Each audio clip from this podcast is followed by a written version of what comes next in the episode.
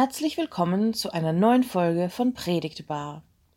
Heute haben wir eine ganz besondere Predigt für euch von Livia Wonnert-Stiller. Auch sie kennen wir schon gut aus den Folgen 6 und 25. Mittlerweile ist sie als Pfarramtskandidatin in der Krankenhausseelsorge im AKH Wien und in der Lutherkirche in Wien-Währing tätig. Ihre heutige Predigt ist Teil der Predigtreihe Ich sing dir mein Lied die derzeit in der Lutherkirche läuft. Diese Reihe geht noch bis zum 20. März. Livia Wonnert Stillers Lied, das sie auch tatsächlich selbst gesungen hat, ist Let It Go aus dem Disney-Film Frozen bzw. Die Eiskönigin. Wer das Lied nicht im Ohr hat, pausiert diesen Podcast am besten kurz und hört es sich an. Man findet es ganz leicht auf YouTube, aber auch verlinkt auf unserer Facebook-Seite. Aber auch ohne das Lied genau zu kennen, versteht man ihre Predigt sehr gut. Darin geht es um die Fragen, was können wir von Elsa, der Schneekönigin, über das Leben lernen? Was hat das Lied Let It Go, das Elsa im Film singt, mit der Bibel zu tun? Und warum ist Let It Go mittlerweile nicht nur einer der erfolgreichsten Filmsongs, sondern auch eine Art Hymne für Menschen geworden, die es aufgegeben haben, so zu sein, wie andere sie gerne haben wollen. Ich wünsche euch viel Freude mit dieser schönen und mutmachenden Predigt. Wir hören uns nächste Woche wieder.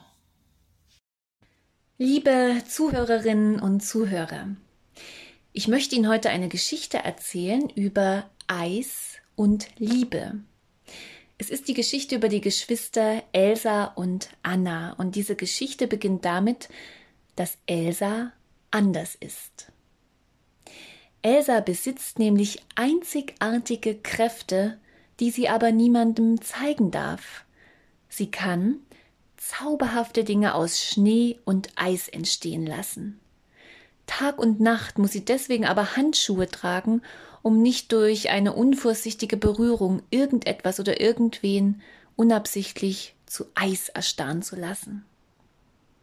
So wächst Elsa quasi in einem silbernen Käfig auf, ständig belauert von der Angst, dass etwas aus ihr herausbricht und sie ihr wahres Ich unabsichtlich zeigt. Ein Leben mit angezogener Handbremse. Und dann passiert es tatsächlich. Das, wovor sich Elsa die ganze Zeit so sehr fürchtete, das, was sie unbedingt verhindern wollte und all die Jahre erfolgreich unterdrückt hatte ausgerechnet am Tag ihrer Krönung. Nachdem sie in der Kirche mit Glauben, Hoffnung und Liebe gesegnet und zur Herrscherin eingesetzt wurde, kommt es auf dem anschließenden Fest zum heftigen Streit mit ihrer Schwester Anna. Und da geschieht das Unaufhaltbare. Aus Elsa platzt es förmlich heraus. Sie kann ihre Kräfte nicht mehr länger kontrollieren und lässt eine eiskalte Mauer mit spitzen und gefährlichen Eisstarren um sich herum entstehen so versucht sie sich vor den Blicken ihrer Schwester und den Schlossgästen zu schützen. Die Bevölkerung ist entsetzt. Der erste Schock wandelt sich in Wut, denn Elsas Anderssein macht ihnen Angst. Elsa ergreift die Flucht und flieht in die Wildnis. Doch diese Flucht wird für sie zur Befreiung. In der Wildnis entdeckt sie ihre wiedergewonnene Freiheit. Elsa streift sich ihre Handschuhe ab und damit alle Ängste, alle Kontrolle, den ganzen Druck so zu sein, wie andere sie gern haben wollen. Sie streift sich förmlich ihre äußere Hülle ab und befreit sich somit von allen Zwängen. So bringt sie ihr Inneres wieder neu zum Leuchten, und das neue Ich wird auch äußerlich immer sichtbarer. Es erlöst ihre perfekt hochgesteckte Frisur und lässt ihre Haare wild und frei fliegen. Die alten schwarz- und lilafarbenen Kleider verwandeln sich in ein funkelndes hellblaues Glitzerkleid. Es ist ein regelrechter Wandel vom alten zum neuen Menschen. So ähnlich lesen wir es bei dem Apostel Paulus im Kolosserbrief, dem Predigtext, Kapitel 3, die Verse 8 bis 10.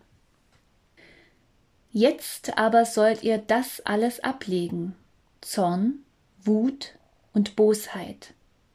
Und es soll kein Wort über eure Lippen kommen, das andere verleumdet oder herabsetzt. Belügt einander nicht, denn ihr habt den alten Menschen mit seinen Gewohnheiten ausgezogen und den neuen Menschen angelegt wie ein neues Gewand. Der Schöpfer hat den Menschen nach seinem Bild erneuert, damit dieser Mensch zur Erkenntnis gelangt. Liebe Zuhörer und Zuhörerinnen, als befreiter Mensch kann ich so sein, wie ich geschaffen wurde, mit all meinen geschenkten Schwächen und wertvollen Gaben. Auch Elsa befreit sich von dem alten Menschen und kann nun so sein, wie sie eigentlich schon immer gemeint war. Und diese grenzenlose Kraft der Befreiung hin zum neuen Menschen lässt sie in den Titelsong des Films Let It Go strömen, ja, der ein regelrechter Ohrwurm ist, wenn Sie ihn noch nicht kennen. Und in diesem Lied besingt sie ihre neue Freiheit mit den folgenden Worten. Die Ängste, die in mir waren, kommen nicht mehr an mich heran. Was hinter mir liegt, ist vorbei. Endlich frei. Ich lass los. Lass jetzt los. Liebe Zuhörerinnen und Zuhörer, kennen Sie auch solche Menschen, die ein Leben wie Elsa führen?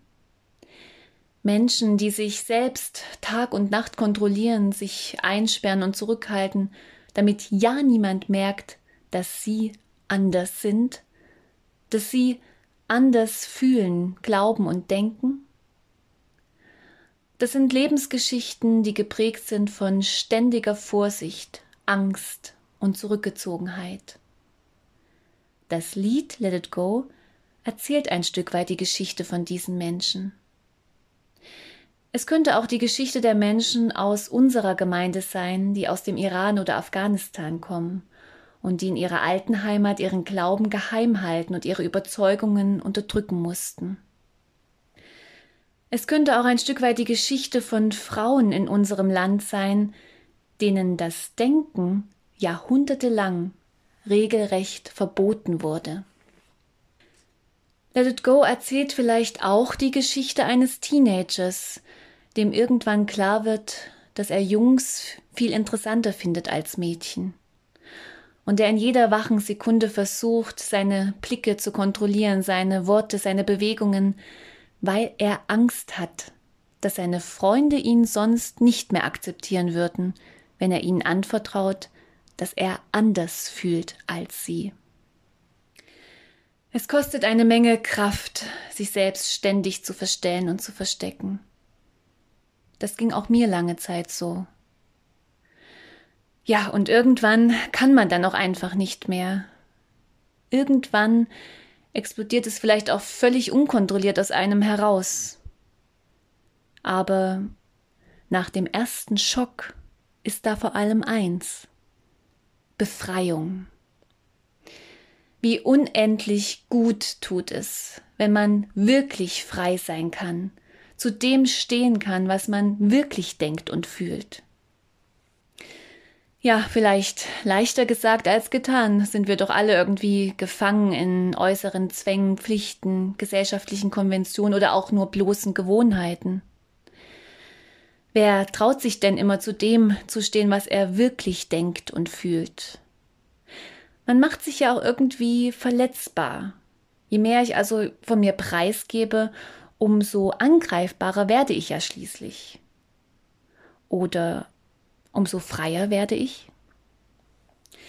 Es ist jedenfalls oft ein sehr mutiger Weg hin zur eigenen Befreiung, den wir aber nicht allein gehen müssen. Oftmals sind es auch andere Menschen, die einem auf diesem Weg zur Seite stehen wollen, wenn wir sie nur lassen.